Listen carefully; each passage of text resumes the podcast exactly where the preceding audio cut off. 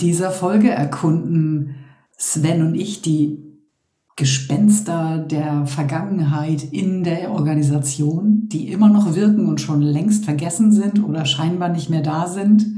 Und ähm, schauen, wie sind die Anpassungsmechanismen, wie kommt es, dass die immer noch so wirken und das so weiterhin so bestehen bleibt. Und was sind mögliche Wege daraus im Umgang miteinander. Aufmerkmomente zum Weitergehen im Transformationsprozess. Bei uns bekommst du Einblicke in Spannungsfelder direkt aus unserer Arbeitspraxis. Du kannst Impulse zum Nachdenken oder konkrete Ideen finden für die Entwicklungsprozesse, die dich persönlich in deinem Unternehmen oder gesellschaftlich gerade antreiben und umtreiben. Du hörst Katja und Sven.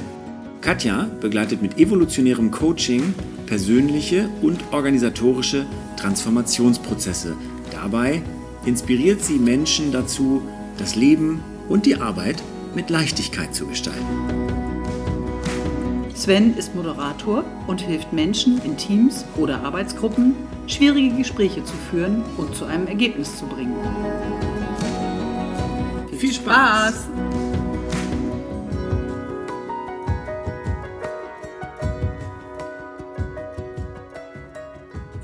Hallo Sven. Hallo Katja. Ich freue mich. Wir beide haben uns verabredet, dass wir heute über die Gespenster der Vergangenheit, die noch im Unternehmen wirken, uns mal austauschen und darum gucken, was uns dazu einfällt. Genau, wir wollten nicht in die Fiktionspodcasts gehen und Gespenstergeschichten erzählen, aber wir treffen in unserer Arbeit auf Gespenster. Oh ja, das tun wir. Und zwar gar nicht so selten, ehrlich gesagt ähm, sowohl in Organisationen, ähm, bei, in der gesamten Entwicklung, wenn man die begleitet, als auch in Teams ähm, oder bei Führungskräften, die merken, äh, da es Gespenster bei uns sozusagen. Ich nenne die jetzt einfach mal so. Genau. Und Magst du mal sagen, was das für Gespenster sind? Also ich habe ähm, ganz unterschiedliche Gespenster von einfach da wirken noch Vorgaben äh, von ursprünglichen Inhabern, von ursprünglichen Vorständen, die irgendeine bestimmte Haltung hatten, bis hin zu, und das gar nicht so selten, die Wirkung von ehemaligen Schreckensherrschern, Herrscherinnen, die ihre Leitungsfunktion, ihre Geschäftsführungsfunktion, ich würde das in meiner Sprache eher diktatorisch übersetzt haben, anders gesagt von drinnen heraus vermutlich eher in der Hilflosigkeit und in der Ohnmacht, das alles kontrollieren zu müssen, zu, ja, zu, zu echten Herausforderungen geworden sind und immer mehr Angst und Schrecken verbreitet haben, bis hin zu Günstlingsverbindungen. Ähm, ne? Wer hat gerade meine Gunst? Wer ist in Ungunst gefallen? Ähm, wen muss ich noch mehr kontrollieren und wo ich noch mehr rein, ähm, wo, wo herrscht es auch mit Willkür und das Ganze mit sehr unterschiedlichen, ganz wilden Blüten, was das, was das zum Teil getrieben hat, wo man sagen würde, das passiert in Unternehmen nicht. Das passiert vielleicht privat mal, weil was aus der Bahn gerät. Aber nein, es passiert in Unternehmen und in Organisationen. Und auch mit Kontrollmechanismen drumherum, sei es ein Vorstand, ähm, sei es eine Aufsichtsbehörde. Und trotzdem gelingt sowas, weil es schwer antastbar ist. Mhm. Ja. Das wäre so eine erste Skizze, die mir jetzt gerade einfällt. Ich habe sowohl im sozialen Bereich als auch im, äh, im mittelständischen Unternehmen jetzt gerade sehr präsent vor meinem inneren Auge, wo ich äh, auf sowas gestoßen bin und wo das die echt die Auswirkungen noch hatte. Genau. Ich kenne das auch, du hast gerade das Wort kontrollieren ein paar Mal benutzt. Ne? Da kenne ich das unter anderem her ein, äh, bei einer Firma, wo ich mal länger gearbeitet habe, noch bevor ich ähm, Moderator und Klärungshelfer wurde, wo das auch aus der, aus der Kontrollüberzeugung heraus passiert ist. Ähm, ne, da gab es auch einen Eigentümer, der immer der Überzeugung war, er kann es am besten selber, wenn er alle Details kennt und alle Entscheidungen mittrifft. Und das hat dann wirklich durch, durch so ein so eine Organisation von, von über 2000 Leuten echt so ein Micromanagement-Religion aufgebaut, dass an anderer Stelle immer alles nochmal kontrolliert wurde und nicht freigegeben werden konnte, dass die dass Teams untereinander, die miteinander zusammen kooperieren sollten, sich nicht vertraut haben, weil sich nicht zu vertrauen, sondern zu misstrauen und zu kontrollieren, zu glauben, ich muss selber die Hand drauf haben, echt da so unausgesprochene Regeln wurden, ähm, was ich auch alles erst viel später verstanden habe. Ne? Zu dem Zeitpunkt habe ich mich nur gewundert, habe gedacht, wieso geht das? Also wieso können wir hier nicht zusammen diese Sache machen? Ähm, und das sind, das ist, passt, glaube ich, auch zu diesem Gespenster-Thema, dass du denkst, wer, wer, ist denn hier noch mit im Raum? Wer, wer sagt denn, dass das so sein muss? Und auch auf Konzernebene hatte ich äh, so ein Beispiel, ähm, wo ich äh, für eine Firma gearbeitet habe und dann fiel immer der Name des ehemaligen Vorstands. Du hast ja auch gerade gesagt, ne? so, wenn, so Vorstand von weit oben ähm, über den weiß ich jetzt nicht so viel. Ich hatte weniger das Gefühl, dass es da um Kontrolle ging, sondern mehr um dieses einfach, dieses Selbstverständnis. Ich bin hier der Vorstandsvorsitzende, also wird das so gemacht, wie ich das sage. Also sie ist einfach äh, äh, machtmotivierte. Ich habe die Entscheidungsgewalt, also passiert das jetzt hier alles so.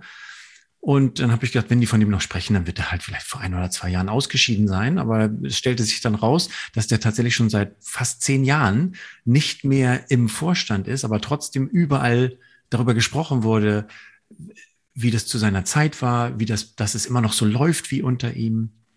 Und wo das echt, also das war, da hatte ich echt das Gefühl, hier ist doch ein Gespenst mit im Workshop-Raum. Ja, genau. Und mir fällt gerade noch ein anderes Beispiel ein das habe ich eher positiv erlebt. Da war ich auf einer Veranstaltung und da hat eine soziale Einrichtung ihr äh, geschichtliches, historisches Erbe sehr transparent gemacht aus der National äh, Zeit des Nationalsozialismus, was da wirklich schrecklich war, die Auswirkungen, die es da hatte, weil sie im Prinzip war es eine aktive Beteiligung daran und die durch die Veränderung innerhalb der eigenen Organisation irgendwann gezwungen waren, sich damit auseinanderzusetzen und dann den Schritt mutig gemacht haben hin zur Transparenz. Und das hat mich sehr beeindruckt und hat mich, glaube ich, auch nochmal anders aufmerksam werden lassen für dieses Thema. Dass ähm, diese Gespenster einen Platz brauchen. Die, ähm, da ist es jetzt sehr klar gewesen, da hat sich zumindest Teile der Organisation sehr klar positioniert und das ist heute auch räumlich sichtbar. Also wenn man da reinkommt und mit den Menschen spricht, dann ist ihnen das präsent, weil sie gemerkt haben, auch da wirken bestimmte Haltungen in ihre einzelne Arbeit. Wie gehe ich in den sozialen Projekten mit Menschen um, die vielleicht, ich sage jetzt mal in Tüdelchen, nicht dem allgemeinen Bild und Vorstellung vor entsprechen, sondern was anderes mitbringen, irgendeine Besonderheit mitbringen, ähm, die wir eher kategorisieren in eingeschränkt, behindert, besonders. Und da bewusst gucken, wie sie damit umgehen können. Und das fand ich sehr, sehr bemerkenswert. Ja. Ich glaube, was nochmal gut ist, wenn wir hingucken, wie das funktioniert, wie die Auswirkungen sind. Also ich habe einen, einen Fall so sehr präsent, wo ich äh, mit einem Team gearbeitet habe, wo diese, ich sage jetzt mal, diese, diese, die, die, die Führung ähm, schon auch zwei, drei Jahre mindestens weg war und klar war, diese Angstmechanismen, diese Schreckensmechanismen ähm, funktionieren noch richtig in den verschiedenen Teams und es eher eine Atmosphäre von einem Haifischbecken war. So, wir haben das dann irgendwann gut benennen können und haben dann immer wieder geguckt, was braucht es. Aber ich glaube, es wäre noch mal spannend zu gucken, was passiert da eigentlich? Wie kommen wir dahin, dass das so, ich meine, wir sind ja ne, in einer aufgeklärten Gesellschaft groß geworden. Natürlich bringt wir biografisch was mit. Wie passiert das? Lass uns das noch mal ein bisschen anschauen. Ja, ich glaube, das Spannende ist, das, das Spannende für mich ist, du hast es ja eben gerade in, beiden Beispielen, ne, das eine Mal hat man sich zur Transparenz entschieden, das andere Mal dazu, wir haben das jetzt benannt, dass es so ist. Und äh, wenn man so weit ist, hat, hat, hat die Organisation oder die Menschen sich damit auseinandersetzen, glaube ich, schon ganz viel erreicht, weil das richtig Herausfordernde daran ist, dass es vorher noch gar nicht benennbar ist. Man weiß gar nicht, was es ist. Da ist etwas wie eine unsichtbare Kraft, die wirkt. Und ähm, ähm, und nach, nach allem, was ich verstanden habe, äh, aus, aus der Fachliteratur dazu, zu, auch gerade so in Organisationen, ähm, bilden sich da halt tatsächlich wirklich so unausgesprochene und auch unüberlegte Regeln, nach denen da ein Spiel abläuft. Das sind wie Spielregeln, nur es hat keiner gesagt, wir wollen hier Spielregeln haben und wir wollen sie aufschreiben, sondern die sind da. Sie sind ganz stark geprägt häufig von, von den Gründern oder von den, von den ähm, stark mit Macht ausgestatteten Führungspersonen, also Vorstände, Gründer, also Menschen, die wirklich an einer Position stehen, wo sie viel prägen können. Und ähm, die setzen sich dann fest, wie so Grundannahmen, die so eine Organisation an sich hat, ohne dass der Einzelne sie haben muss. Und das finde ich, das finde ich das super Spannende, weil wenn wir nur, wenn es nur um den Mut gehen würde, ich muss mich für die Transparenz entscheiden oder für das Benennen entscheiden, dann wäre es fast schon, dann ist es immer noch eine Riesenaufgabe, aber es wäre fast schon einfach, weil du weißt, ich muss mich nur dafür entscheiden. Ganz häufig geht es aber erstmal darum zu verstehen, was ist denn das, was hier wirkt? Also was ist denn überhaupt das, worüber wir Transparenz schaffen wollen? Das ist auch, also es gibt ja Tabus, sowohl in der Gesellschaft als auch in Firmen, da spricht man nicht drüber. Das hat ja auch keiner gesagt. Man merkt nur, das Thema spricht hier keiner an. Ich spreche das jetzt auch nicht an. Es ist wie so eine Regel. Die anderen spielen so und dann spiele ich das mit. Oder du hattest, du hattest, das war eben bevor wir die Episode gestartet haben. Ähm, ich, äh, das ist fast wie, du bist bei jemandem zu Hause eingeladen zu einer kleinen Feier. Ähm, gerne, gerne Corona-konform mit 2G oder 3G oder wie auch immer. Ähm, und ähm, du hattest ähm, dieses, ich fand das fantastisch. Du guck, du kommst rein und dann siehst du, ob die anderen die Schuhe anbehalten haben oder ob sie die Schuhe ausgezogen haben. Und dann verhält man sich so wie die anderen. Vielleicht kenne ich die noch gar nicht alle, vielleicht kenne ich nur den Gastgeber, die anderen kenne ich gar nicht, aber ich verhalte mich schon mal so wie alle anderen. Und so ein bisschen so ist das in den Organisationen mit denen auch. Die einen funktionieren so, dass sie immer noch mal nachfragen, dass sie immer noch mal alles kontrollieren oder dass sie aus Angst Sachen vertuschen, dann mache ich das auch. Oder die einen machen immer dieses und jenes im Meeting, dann mache ich das erstmal nach. Ja, oder man hat immer dieses komische Gefühl, man spricht über genau das, weil das ist sowas, was mir passiert ist. äh, unbewusst das auszusprechen, was eigentlich gerade wie ein Elefant im Raum steht, aber es ist irgendwie nicht benannt. So. Und äh, weil ich auch an dieser Orientierung, also mit dieser Orientierung beschäftigt war, was ist denn jetzt hier richtig? Und wenn sie es nicht, aber richtig im Sinne von auch, was spürt sich auch richtig an? Und das ist nämlich eine andere Frage. Was ist sozial quasi richtig hier im Miteinander? Und was spürt sich für die Sache, die Arbeit, die Aufgabe, die ich hier jetzt erfüllen möchte, die ich miteinander gestalten will? Was, was, wo ist da der Boden? Und äh, ich, ich kenne das aus meiner ähm, Biografie, wenn ich in, in Teams, in Projekten, dass das auch irgendwann tatsächlich wirklich eine Aufgabe von mir wurde, sowas auszusprechen und anzusprechen. Und es hat sich aber immer angespürt wie was, das tut man nicht. Und irgendwann habe ich mich damit abgefunden, dass das so ist. Aber ich merke jedes Mal, das ist in, in, in so ein kleiner Anlauf. Also das auch wirklich zu machen, ohne zu wissen, was genau wirkt da. Weil das, da gebe ich dir recht, das ist äh, diffus oft, nicht greifbar. Also ich erinnere mich gerade auch an eine Projektsituation, wo wir, also im IT-Umfeld, wo wir mit einem Kunden sehr eng schon zusammengearbeitet haben. Ich würde heute sagen, es war extrem modern. Beide Seiten haben entwickelt und zusammen entwickelt. Und wir hatten einfach nicht die Ausstattung. Das war krass. Wir hatten nicht die Ausstattung, wie unser Kunde das hatte. Nicht, nicht wirklich schnell genug. Und irgendwie hat sich niemand so richtig getraut, das mal auszusprechen und zu sagen, wir brauchen anderes Equipment. Und das war keine Frage der ähm, wirtschaftlichen Möglichkeiten. Das wäre beim Startup noch okay gewesen, das war aber kein Startup, es war ein etabliertes Unternehmen.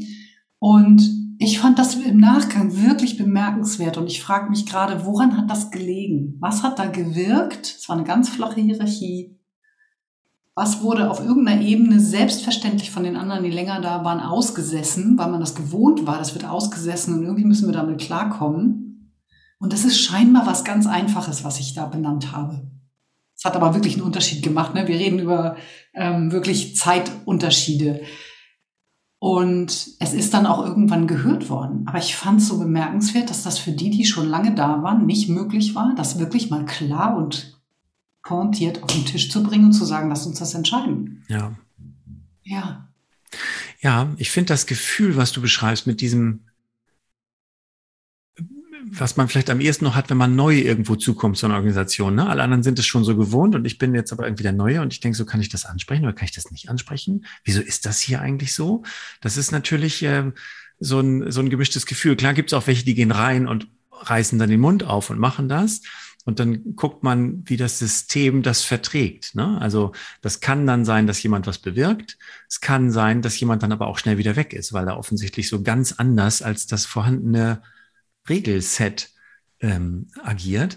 Und ähm, ich weiß nicht genau, was mich so fasziniert in dem Schuhbeispiel. Aber natürlich habe ich auch schon Menschen getroffen, die mögen partout nicht ihre Schuhe woanders ausziehen. Die finden das irgendwie ganz komisch. Und dann würde es halt jemanden gehen, der würde auf so eine Feier kommen, haben die Schuhe aus und die lässt, die Person lässt die Schuhe an. Und das funktioniert entweder oder die stellt ganz schnell fest, nee, ich werde hier nicht angenommen. Ich komme hier nicht rein.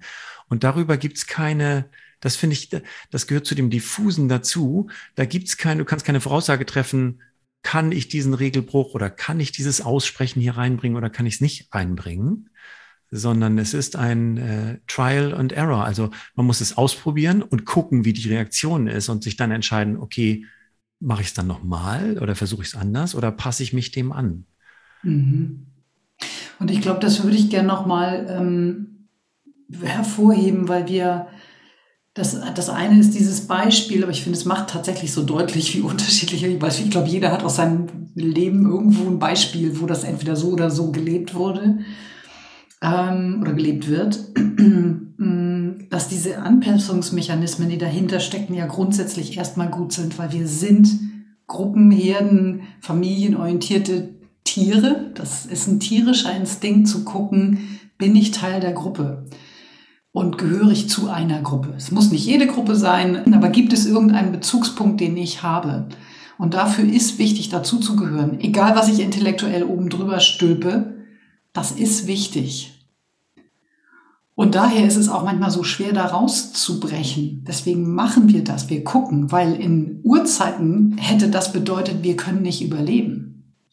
Wenn ich nicht dazu gehöre, wäre ich nicht überlebensfähig gewesen. Das gilt heute rein physisch jedenfalls nicht sofort, ähm, wenn wir nicht dazugehören, weil wir so viel komfortable Möglichkeiten haben, dafür zu sorgen, dass wir irgendwie versorgt werden. Aber als soziales Wesen tatsächlich macht das einen Unterschied. Gehöre ich irgendwo dazu. Und daher kommen diese feinen Antennen und diese Mechanismen, die wir da haben. Diese, und dann sind diese ungeschriebenen Regeln da, die wir versuchen rauszufinden. Und dein, dein, dein Bild ähm, mit dem Monopoly, ähm, was du an einer Stelle mal gebracht hattest, würde ich hier gerne nochmal mit reinbringen, dass man das mitspielt nach den Regeln, die da gelten. Und wir können uns abwechseln. Ähm, aber wenn ich mich nicht konform verhalte, dann werde ich da rausfliegen dann bin ich ganz schnell bankrott und bin draußen. Oder ich habe keinen Spaß mehr und äh, schmeiße. Ja, ich habe das, ähm, ja. Wenn das okay ist, hole ich mal ganz kurz aus, weil das Monopoly-Spiel, das benutze ich echt tatsächlich relativ gerne, wenn ich eben mit Gruppen arbeite und es darum geht, aber warum ist das jetzt so und warum verhalten sich alle so? Ähm, es gibt eine, eine ähm, Theorie über soziale Systeme, die dahinter steckt und die Metapher dafür ist halt, dass dass unser Zusammenspiel in einer Firma oder in einer sozialen Organisation oder auch in einer Familie oder auch in einer Gesellschaft ähnlich ist wie ein Gesellschaftsspiel. Das heißt, wir spielen es nach einem Regelset, das da ist. Und ähm, wenn ich jetzt keine Lust habe, Monopoly zu spielen, dann kannst du dich da hinsetzen, Katja, ähm, oder du, liebe Hörerinnen, liebe Hörer, und spielst mit, guckst ganz kurz, wie die Regeln sind und dann spielst du das mit und du kannst ganz tollen Spaß mit den anderen drei Mitspielern haben. Es ist aber nicht wichtig, ob ähm, ich da sitze oder ob du da sitzt.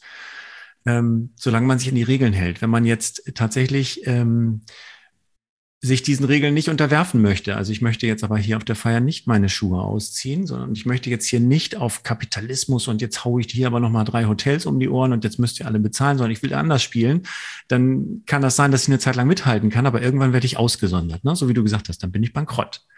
Und so ist, funktioniert das in Unternehmen auch, dass man ausprobieren muss, okay, kann ich das Spiel hier mitspielen oder nicht?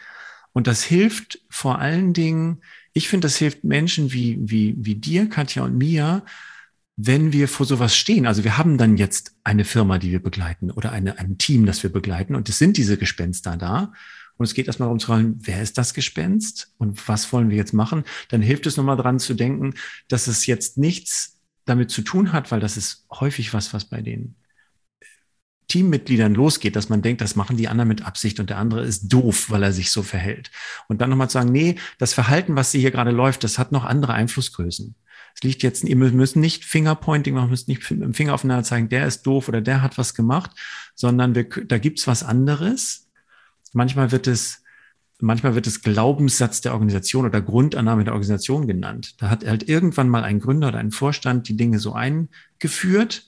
Und jetzt ist es so, dass wir dem anderen nicht vertrauen, sondern dass wir das nochmal kontrollieren und dass wir das nochmal gegenzeichnen lassen und dass jeder nur einen ganz kleinen Rahmen hat. Da kann jeder Einzelne, der heute da arbeitet, sagen, das finde ich aber nicht sinnvoll, wir könnten doch anders besser arbeiten. Aber trotzdem gibt es dieses ungeschriebene, ungewollte Gesetz, was diese tatsächlich, ich nehme es nochmal unseren Titel auf, gespenstische Wirkung hat. Und um darüber zu sprechen, hilft dieses, hilft dieses, diese Metapher, finde ich, dass du ähm, sagen kannst, es liegt nicht am Spieler, sondern es, da, im Spiel gibt es Regeln und vielleicht müssen wir auf diese Regeln schauen und erkennen, was ist denn da? Was, na, also du hattest vorhin das Haifischbecken-Beispiel. Also, und das ist wieder ein Vorteil für uns, weil wir können sagen, wissen Sie, wie das für mich wirkt von außen? Ich kann eine Rückmeldung geben, ich kann eine Hypothese aufstellen, was gerade passiert, weil ich, ähm, solange ich nicht zu tief in der Begleitung schon bin, eben noch kein Teil des Systems bin. Hm, das stimmt. Und dann kann man so ein bisschen, ja, ja Entschuldigung. Nee. Vielleicht noch die Ansatz, man kann da ein bisschen das, was im System passiert, so ein bisschen davon trennen, von einer Schuldfrage, wer ist jetzt daran schuld oder wer muss sich jetzt mhm. anders verhalten, sondern mhm. eher, da ist etwas, was passiert und wir gucken alle zusammen drauf und wir fragen uns, wollen wir eigentlich, dass es anders passiert? Mhm. Ja.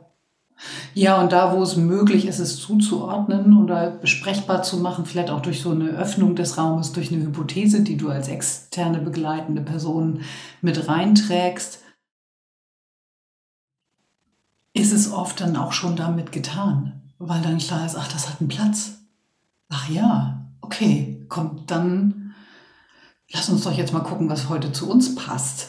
So, und dann kann es sich verändern und es wird ab und zu wieder reinschwappen. Also gerade da, wenn ich jetzt nochmal zurück zu dieser Schreckensherrschaft gehe, wo es wirklich um Angst, Druck, ähm, große Kontrolle, Willkür, Bevorzugung ging, dann wird das noch eine ganze Weile wirken. Also weil das auch im Gehirn anders verankert ist. Äh, Angst bleibt anders hängen. Das ist total klar und das ist zum Überleben ja auch wertvoll. Aber leider nicht für die Entwicklung neuer Muster und neuer Praktiken und neuer Strukturen. Und äh, umso wichtiger das Miteinander dann auch immer wieder wirklich sehr deutlich zu benennen und zu sagen, oh, ich glaube, da bist du gerade, denkst du gerade an unseren alten Chef oder unsere alte Chefin, Chefin oder wie auch immer oder an den alten Vorstand oder Inhaber oder was auch immer. Lass uns mal gucken, was heute geht. Und da gebe ich dir recht, es ist nicht so ganz einfach, weil wir häufig denken, die anderen machen das mit Absicht, die sind zu langsam, die sind zu blöd, die sind zu dies, das, jenes, welches. Und das ist kontraproduktiv. Oder wir schimpfen mit uns, weil meistens ist das ja auch im Innen, dass wir von uns erwarten, das macht, spielt keine Rolle. Doch, es spielt eine Rolle und es wirkt. Und dem können wir uns auch gar nicht so einfach entziehen. Weil die Mechanismen dahinter was mit Überleben und Anpassung zu tun haben und die schütteln wir nicht mal eben so ab. Das ist vielleicht nochmal wichtig. Ich würde mit dir gerne auf einen Punkt nochmal gucken. Wir haben geguckt, was sind so mögliche Szenarien für, für, Gespenster der Vergangenheit, historisch, ähm, persönlich. Hm, haben uns die Anpassungskultur und Mechanismen angeguckt, das Thema Regeln und Regelwerke und gucken, wie bin ich, wie passe ich mich da an und wie verhalte ich mich da drin und was mache ich, wenn ich das nicht will. als Einzelner. Und jetzt ist ja die Frage, wir kriegen das ja deswegen mit, weil sich was verändert hat. Entweder weil es Konflikte irgendwo gibt oder aber weil sich wirklich was verändert hat, weil eine neue, ähm, ein Team neu zusammengesetzt wurde und irgendwie ist klar, so richtig funktioniert das hier noch nicht. Oder die Organisation sich woanders hin entwickelt, neue Wege der Zusammenarbeit. Ähm, etabliert werden wollen, was auch immer, da gerade das der Rahmen ist, unter dem das stattfindet. Und ich würde einfach gerne mit dir noch mal ein bisschen sammeln, was sind die, was wären so Sachen, die wir jetzt gerade in diesem Moment benennen können, damit es leichter sein kann, ähm, zu, zu starten oder diesen, diesen Veränderungsprozess auch zu, zu machen. Ich glaube, eine Sache haben wir schon benannt, das ist dieses Thema des wirklich Würdigen. Diesen Vorstand hat es gegeben. Und der hat ganz bestimmt auch Großartiges zu seiner Zeit ähm, beigetragen, sonst wären wir ja jetzt nicht hier. Also diesen Erfolg, wir wären so in der Größe, vielleicht sind wir auch noch mehr, du hast vorhin etwas von der Größe von 2000 Mitarbeitern, vielleicht wären wir immer noch die 50, die es ganz am Anfang mal waren. Ja? Also das, da ist ja was passiert.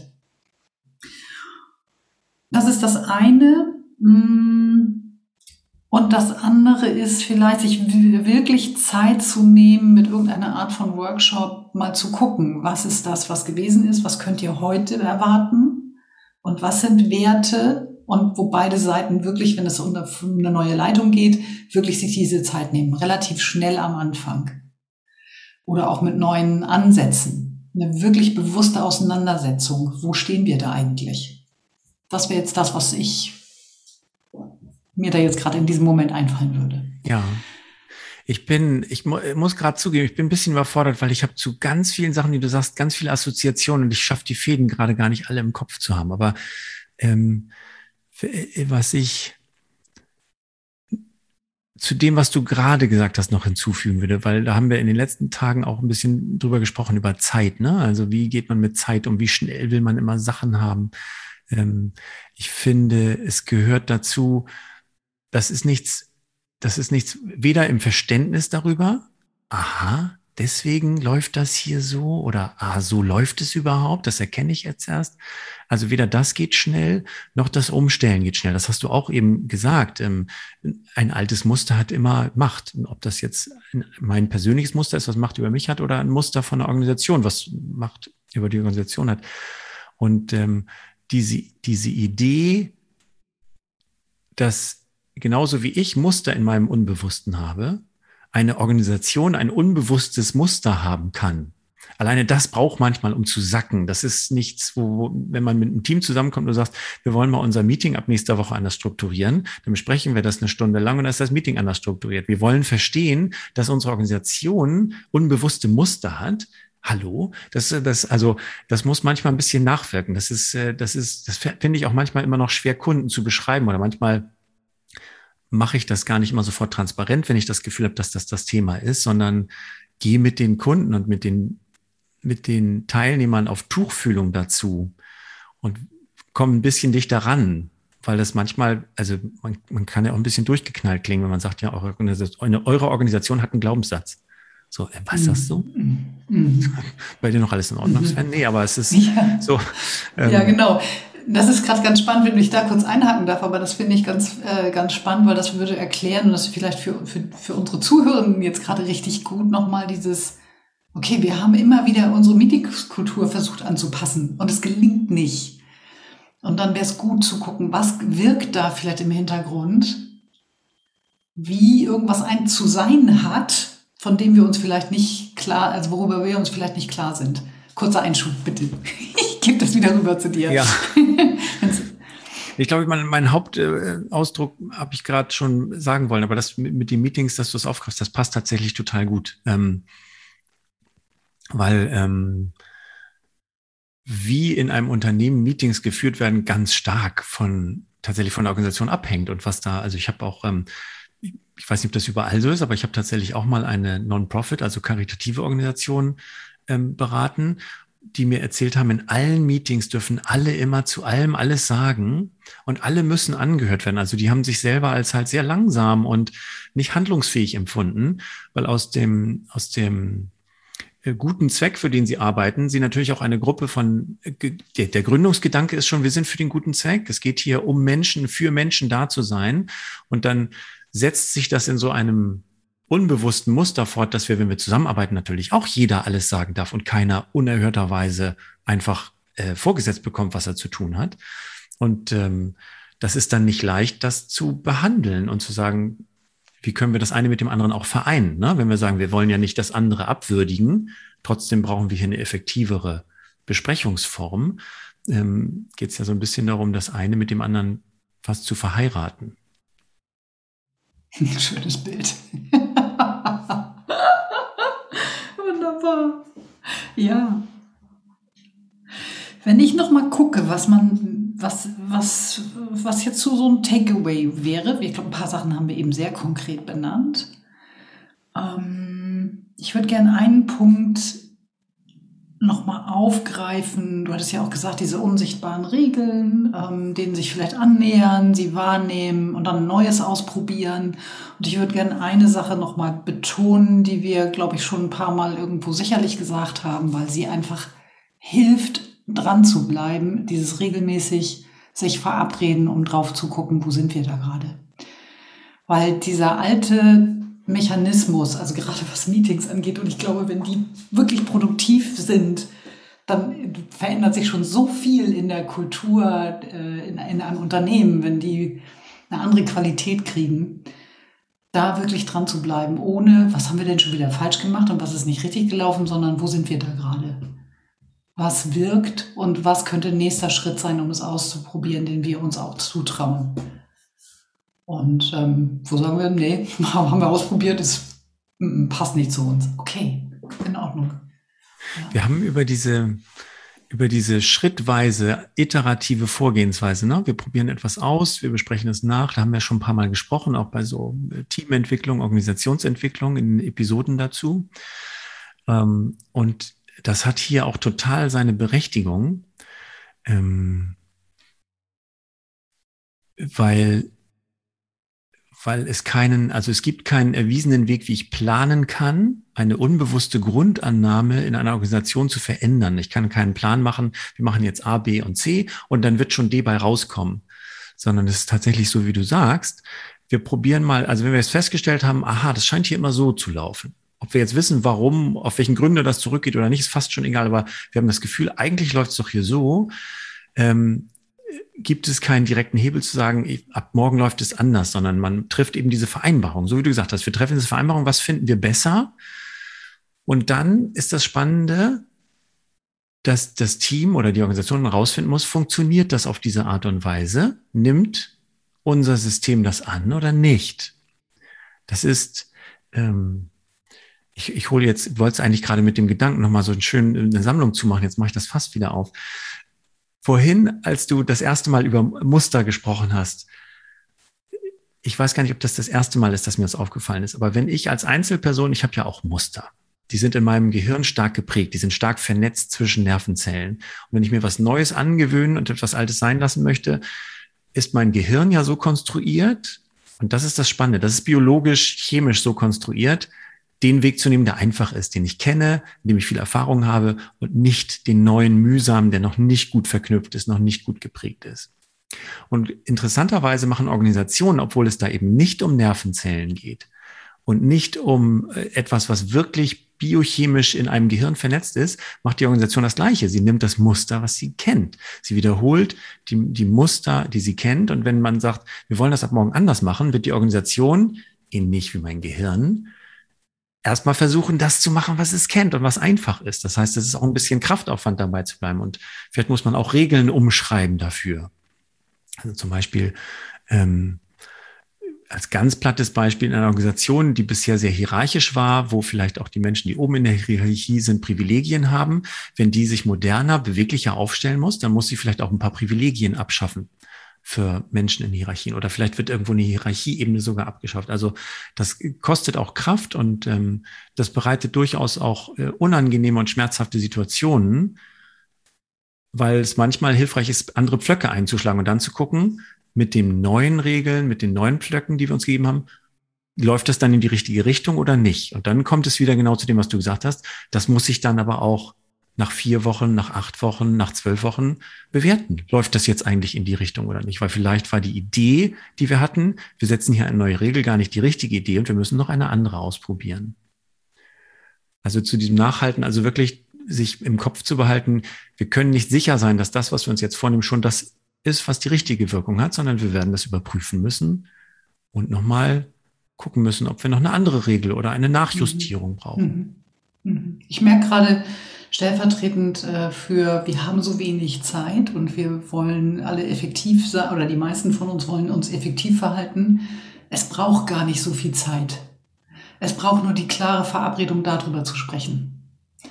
Ich kann das als Ritual regelmäßig einbauen am Ende von so einem Weekly, je nach äh, ne, so ein wöchentliches Treffen, was es vielleicht gibt, äh, oder ein Monthly, einmal im Monat das Treffen.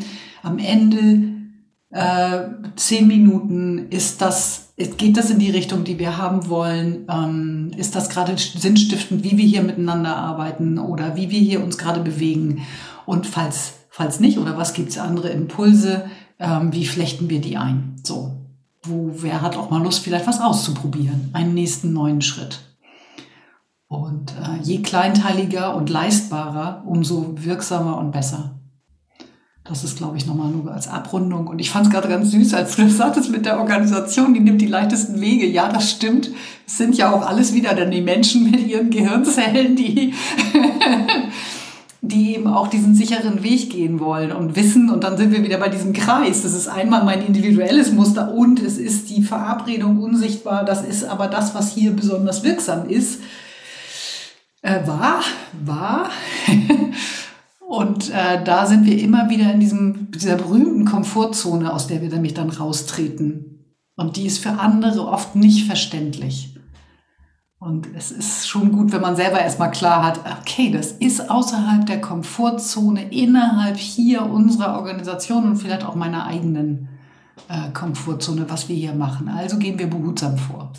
Ich finde, dass, dass du gerade gesagt hast, so eine gemeinsame Komfortzone und meine eigene Komfortzone, weil das in bestimmten Situationen kann das echt so eine Doppelbödigkeit äh, erhalten, dass alle Menschen einem Muster folgen und wenn du jeden Einzelnen fragen würdest, dass ihr euch, ähm, dass das Meeting so lang ist und in der Frequenz stattfindet und was ihr da besprecht, findest du das eigentlich sinnvoll? Und du kannst zehn Leute, die das Meeting teilnehmen, fragen, jeder Einzelne sagt, es ist nicht sinnvoll und zusammen machen sie es aber doch immer wieder. Das heißt, ähm, dieses eigentlich, ich würde es gerne anders machen, ich mache es aber, weil das Muster der Organisation so abläuft, auch wenn ich es für nicht richtig halte. Das, das kann äh, manchmal entstehen. Und ähm, den zweiten Teil des Gedankens habe ich jetzt schon wieder verloren. Heute ist, heute ist ja aber auch, wir haben so viele, das sind echt, vielleicht sind das die Gespenster hier, die mich unruhig machen. Ja! Ähm, also auf jeden Fall bringt es diese Doppeldeutigkeit. Genau, das heißt, es geht, ist das mein, ist das mein eigenes Muster oder ist es das Muster der Organisation? Ist das meine eigene Komfortzone oder die Komfortzone der Organisation? Und ähm, so wie du das gesagt hast, man beides im Blick zu haben. Ich habe mal das ist schon länger her, aber so ein Blogbeitrag geschrieben, ich habe das, das, das du und ich oder unsere Kolleginnen und Kollegen eigentlich, wenn wir an so einem System arbeiten, immer so ein bisschen in Stereo gucken müssen. Also nach dem Motto, was, was ist das eine mit den Individuen und den individuellen Bedürfnissen und was läuft hier auf der Gespensterebene? Und ähm, das finde ich nochmal einen ganz wertvollen Gedanken, zu sagen, es gibt diese beiden Ebenen. Wann auch immer ihr im Team an der Organisation arbeitet, beide Ebenen dürfen angeschaut und angehört werden. Ich habe auch so Berater getroffen, die haben gesagt, nee, wir gucken nur noch auf die Systemebene, wir lassen das Individuum ganz raus. Und dafür habe ich zu viele Menschen gesehen, zu viele Gruppen, wo ich sage, nein, da, dann ist die Rechnung auch wieder um eine Seite zu kurz. Ja, ja, ja, ja, ja. Und wenn wir da einigermaßen gut aufgestellt sind, äh, ist es natürlich auch immer wieder wichtig, nochmal den Fokus zu erweitern. So, was ist, äh, was ist hier die, die Aufgabe? Was wirkt da auch? Was wird von uns erwartet? Also der Scope wird ja im Zweifel, der Blickwinkel wird ja im Zweifel immer größer. Und äh, ich glaube, diese Doppelbödigkeit oder diese Vielschichtigkeit begegnet mir eben immer wieder. Und ich muss es gar nicht analytisch irgendwie immer benennen können, aber ich glaube, es ist gut zu wissen, ah, das kann sein. Das macht es vielleicht gerade besonders schwierig, weil wohl viele Dinge wirken. Ich muss nicht genau sagen können, so das und das und das und das, weil dann komme ich nie in das Handeln.